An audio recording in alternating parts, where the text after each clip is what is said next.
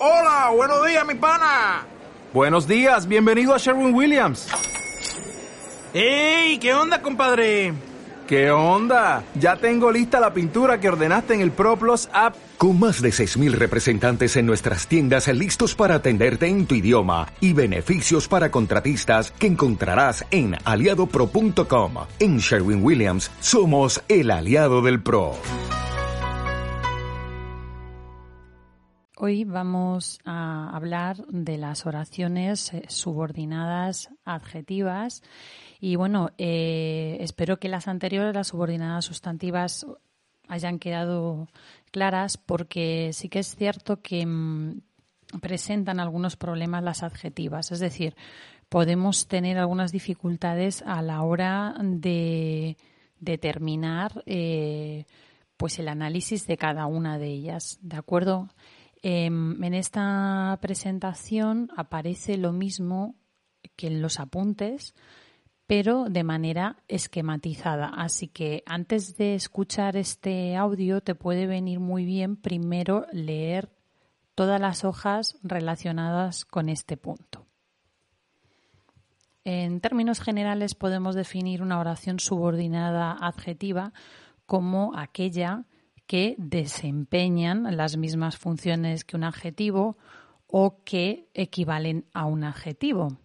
De esta manera, las oraciones subordinadas adjetivas se pueden sustituir por este tipo de palabras. Sin embargo, esto que es en teoría, en la práctica veremos que no es así. Es decir, veremos que hay oraciones subordinadas adjetivas que cumplen funciones que no son las propias mm, de los adjetivos. Por eso a la Real Academia no le gusta llamar a este tipo de oraciones oraciones de relativo a todas, puesto que dentro mm, del mundo de las subordinadas adjetivas también hay oraciones, por ejemplo, que se forman con participios, como lo podéis ver ahí en, en el esquema, o que se forman con relativos. Y en este caso vamos a distinguir dos grandes grupos que serán aquellas oraciones adjetivas de relativo que se forman con antecedente expreso y aquellas que son libres o carecen de un antecedente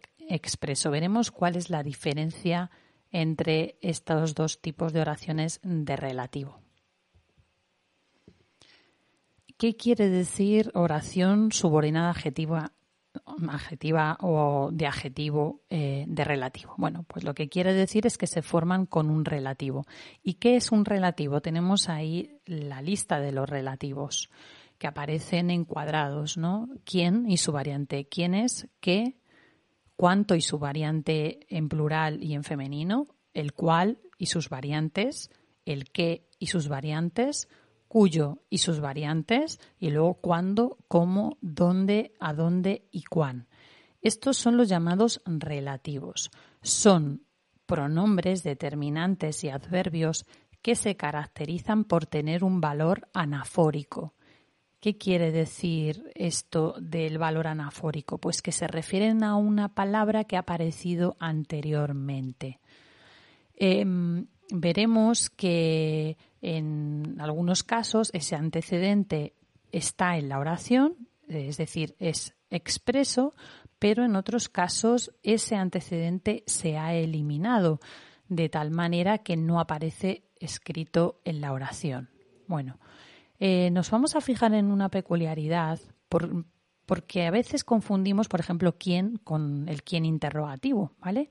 Si nos damos cuenta, todos esos relativos se escriben sin tilde y la tilde no es ninguna tontería, porque la tilde nos está avisando de que nos podemos estar encontrando como vimos con las subordinadas sustantivas ante elementos interrogativos o exclamativos. Bueno, pues tanto las oraciones de relativo con antecedente expreso como aquellas libres se forman siempre de la misma manera, con un relativo más un verbo en forma personal. Y atención, ese relativo va a cumplir una doble función. Por un lado, la típica que cumple cualquier conjunción ¿no? que hemos visto en las, subordinadas sustantivas, es decir, la típica que consiste en unir la oración subordinada a uno de los elementos de la oración principal, ¿no? La de nexo, pero también va a cumplir otra función dentro de la subordinada adjetiva. Y vamos a verlo ahora mismo.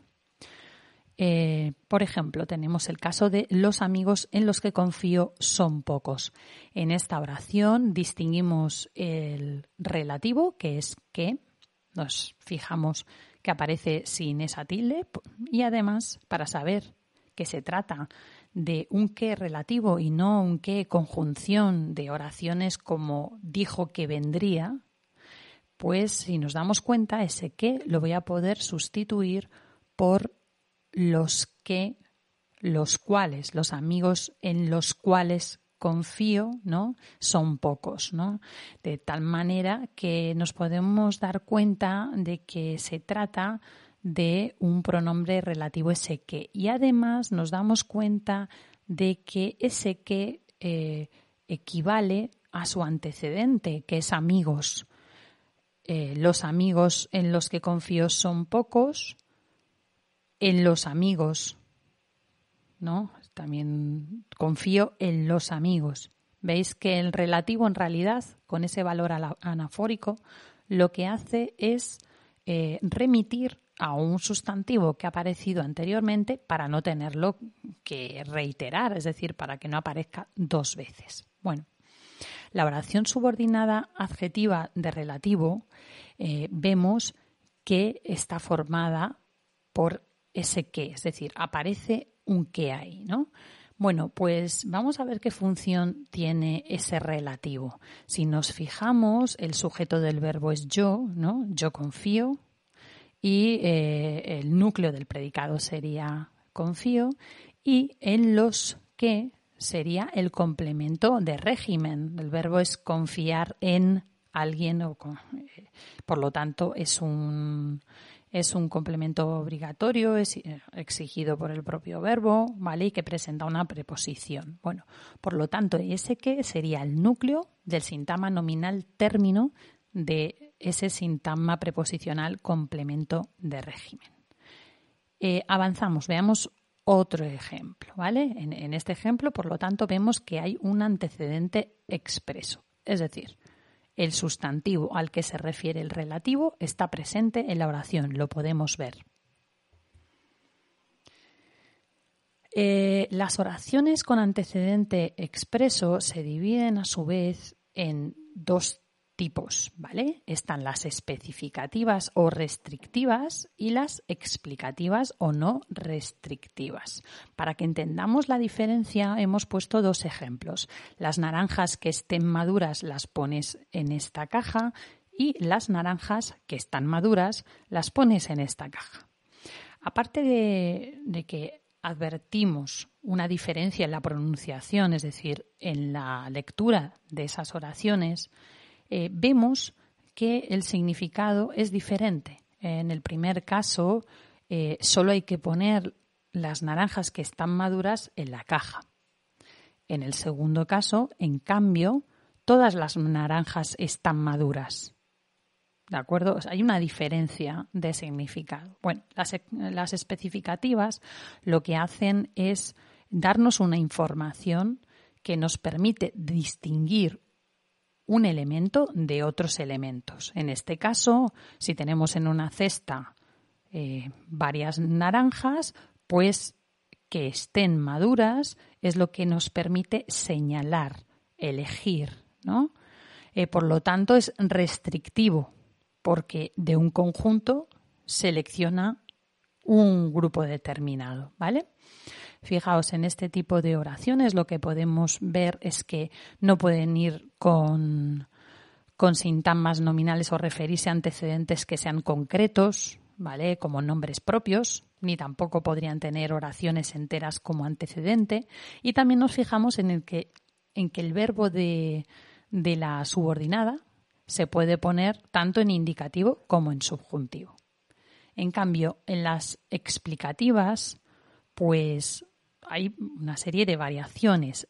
Eh, la oración que están maduras en realidad no aporta ninguna información que permita distinguir el conjunto, ya que todas las naranjas absolutamente están maduras, es decir, no selecciona una parte de ese todo. Por lo tanto, en realidad la información que ofrece es secundaria y es tan secundaria que aparece entre comas y se podría eliminar. Porque si eliminamos que están maduras en esta oración de relativo, el significado de la oración no cambia. Las naranjas las pones en esta caja. En cambio, el anterior, si quitáramos la proposición subordinada adjetiva, especificativa sí que tendríamos un, cambio, porque pasarían de estar, o sea, de meterse solo las maduras a meterse todas. Entonces sí que hay una modificación en cuanto al sentido de, esa oración. Bueno, en el caso de las explicativas, el verbo siempre de la subordinada tiene que ir en indicativo, menos en, los casos en los que haya un adverbio que modifique el modo del verbo, ¿no? O sea, quizás y tal vez eh, obligarían al verbo a estar en subjuntivo, ¿vale? Y además acepta elementos llamados periféricos. Ahora lo vamos a ver con los ejemplos más de cerca. Las naranjas que estén maduras las pones en esta caja. Como hemos visto antes, se trata de una oración subordinada adjetiva de relativo con antecedente expreso y especificativa, ¿vale? Eh, vemos, por lo tanto, que el núcleo de, ese sintama nominal en el que está metido esa oración eh, subordinada adjetiva es un sustantivo que no es concreto, es decir, es un sustantivo común y no tiene nada, eh, digamos, que permita establecer una diferencia, sino que es al revés. La oración eh, subordinada adjetiva es lo que va a permitir distinguir ese elemento, ¿no? Es el que va a dar los datos suficientes para poder distinguir las naranjas, ¿no? El verbo aparece en este caso en subjuntivo, por lo tanto, eh, la oración eh, claramente la vemos que se trata una oración subordinada adjetiva de relativo especificativa. Y además, otro dato que vamos a ver, efectos prácticos, es que las explicativas se escriben entre comas. Se escriben entre comas porque de hecho hay una pausa en la lectura. Las naranjas que están maduras las pones en esta caja, que no se lee igual que las naranjas que estén maduras, las pones en esta caja, ¿vale? Bueno, pues eso también nos puede servir en el examen para distinguirlas, puesto que siempre van a aparecer en forma de incisos, ¿vale? Muy bien, pues vemos que en este caso eh, sí que es un sintama nominal concreto. ¿Por qué? Porque todas las, todas eh, las naranjas que tenemos ahí son las que vamos a tener que meter en la caja, ¿vale? Es decir, toda esa realidad es a la que le afecta el predicado, no a una parte de esa realidad. Por eso es concreto, ¿de acuerdo? Bueno, eh, también vemos que el verbo en este caso está en indicativo, no como en la oración anterior que no aceptaba, o sea, perdón, que en la oración anterior hemos visto que aceptaba indicativo por incluso subjuntivo, que es así como estaba escrita en subjuntivo, pero en este caso no podríamos modificar el verbo porque estaríamos transformando la oración. Y luego, por último, eh, es cierto que este tipo de oraciones aceptan periféricos. ¿Qué eh, son los periféricos? Pues los periféricos son eh, comentarios que son externos a la oración, ¿no? Y no aceptan este tipo de, de subordinadas, las naranjas, que dicho sea de paso, están maduras, las pones en esta caja. Esto nos permite distinguir un tipo frente al otro, ¿vale? O sea, nos permite distinguir que en las explicativas se acepta meter elementos externos que son como, eh, digamos, elementos aclaratorios, ¿no? Que subrayan que se trata de un inciso frente a las otras que no lo admiten. Bueno, eh, vamos a pasar de tipos. Hemos visto antes las oraciones eh, subordinadas adjetivas con antecedente expreso. Pues vamos a ver ahora las de sin, es decir, aquellas que no tienen antecedente expreso. También se forman con relativos, como lo vemos ahí, quiénes, pero la diferencia es que no hay un sustantivo al que se refiera el pronombre y que esté escrito en la oración. Dáselo a quienes lo necesiten. Si nos fijamos, ese quienes mm, no se refiere a ningún sintagma nominal y si también nos fijamos, nos daremos cuenta de que en este caso la subordinada adjetiva resulta que no está funcionando como un adjetivo, sino que está actuando como si se tratara de un sintagma nominal.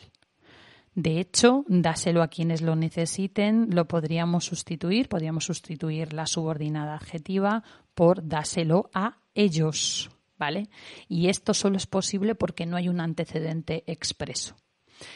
Em, no obstante, las subordinadas adjetivas de relativo libres o sin antecedente expreso se forman igual que las otras, eh, que las que sí que tienen un antecedente.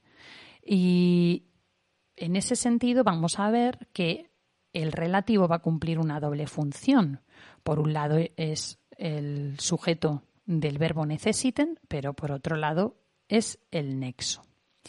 ¿Qué ponemos cuando analizamos este tipo de oraciones? Bueno, se puede poner eh, de diversas maneras. Podemos poner oración subordinada adjetiva de relativo libre o se puede poner oración subordinada adjetiva sustantivada, ¿vale? Se puede poner de ambas maneras.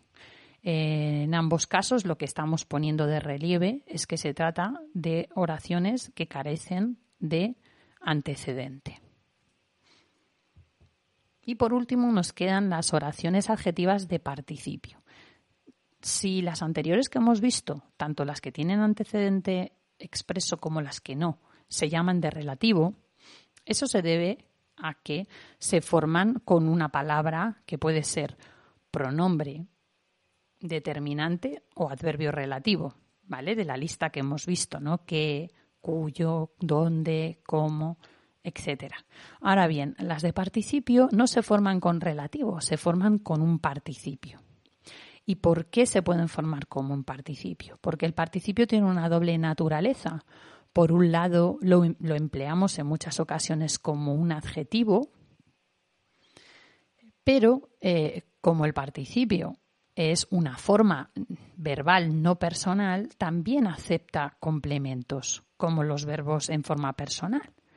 ¿Vale? Entonces nos vamos a fijar en la oración. La niña parecía enfadada por la regañina de la madre.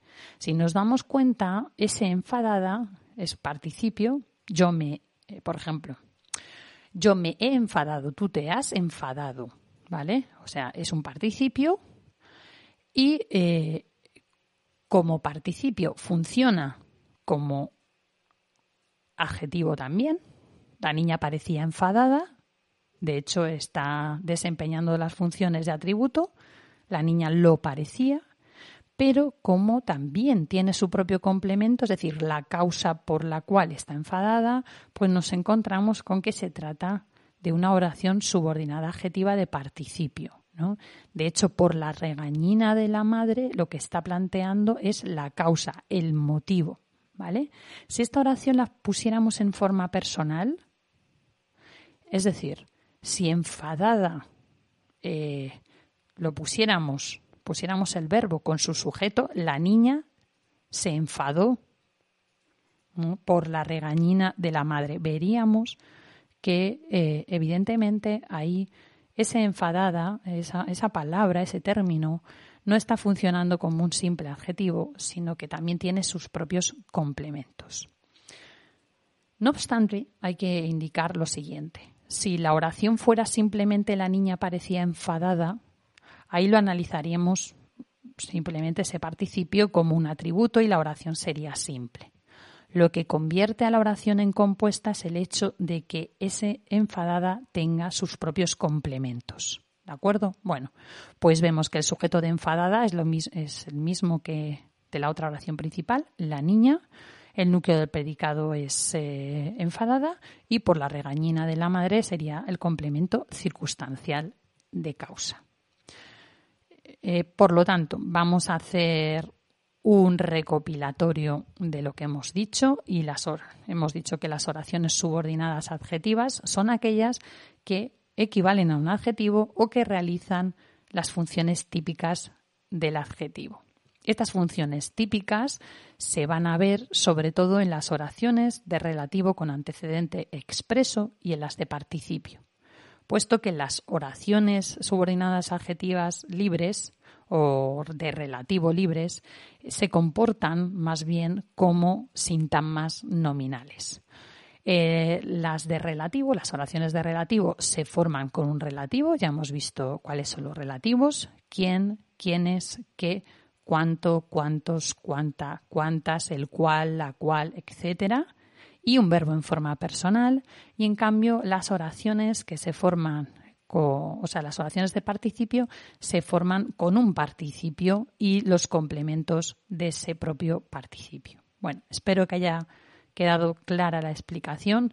Eh, resulta un poco lioso a veces porque podemos tener problemas a la hora de entender qué es el antecedente, pero yo creo que con esta explicación, los apuntes y también las oraciones con las que tenéis que practicar, creo que más o menos os puede quedar claro. Si no es así, como sabéis, podéis mandar vuestras dudas y eh, a través del correo o comentármelas en clase.